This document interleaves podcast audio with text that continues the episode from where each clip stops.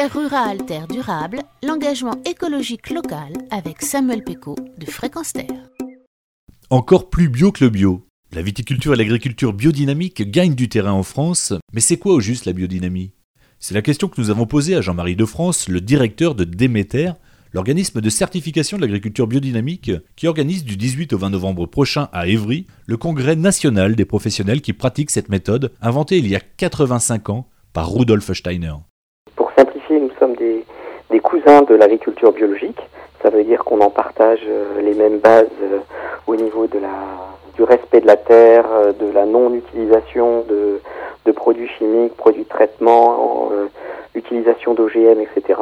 Nous, au niveau de l'agriculture biodynamique, on utilise ce qu'on appelle des préparations. Ce sont des préparations à base de plantes ou des préparations à base de bouse de vache ou à, base de silice qui servent à amener une meilleure vitalité du sol, à amener une meilleure santé des plantes, à amener une, une meilleure transformation du fumier en compost.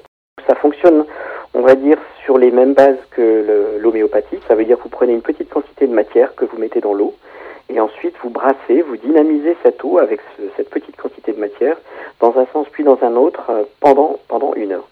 Mais votre spécificité ne se résume pas à l'utilisation de ces préparations Quelque chose qui est très important, c'est donc le respect du vivant.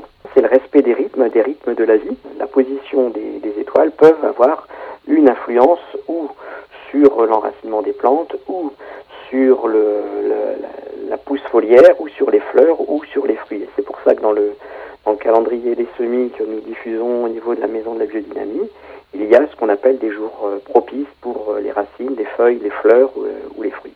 Et pour les consommateurs, est-ce que les produits issus de l'agriculture biodynamique sont tout simplement meilleurs?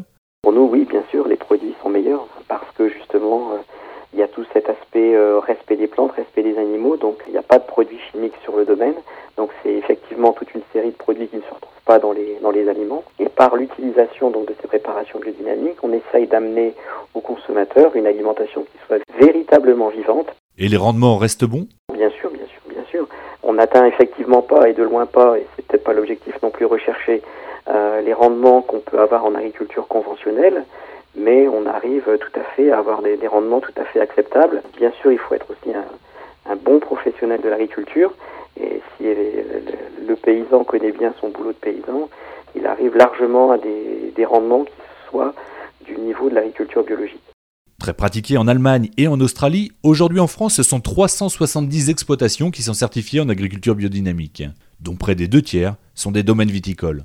On peut souvent acheter les produits de la biodynamie en vente directe chez l'exploitant, mais aussi dans les réseaux de distributeurs bio sous le label Déméter, du nom de la déesse grecque de la terre et des cultures. Si vous souhaitez en savoir davantage sur les techniques de l'agriculture biodynamique, un congrès national est donc organisé à Évry du 18 au 20 novembre prochain. Retrouvez cette chronique sur notre site fréquenceterre.com à la rubrique Terre rurale, Terre durable.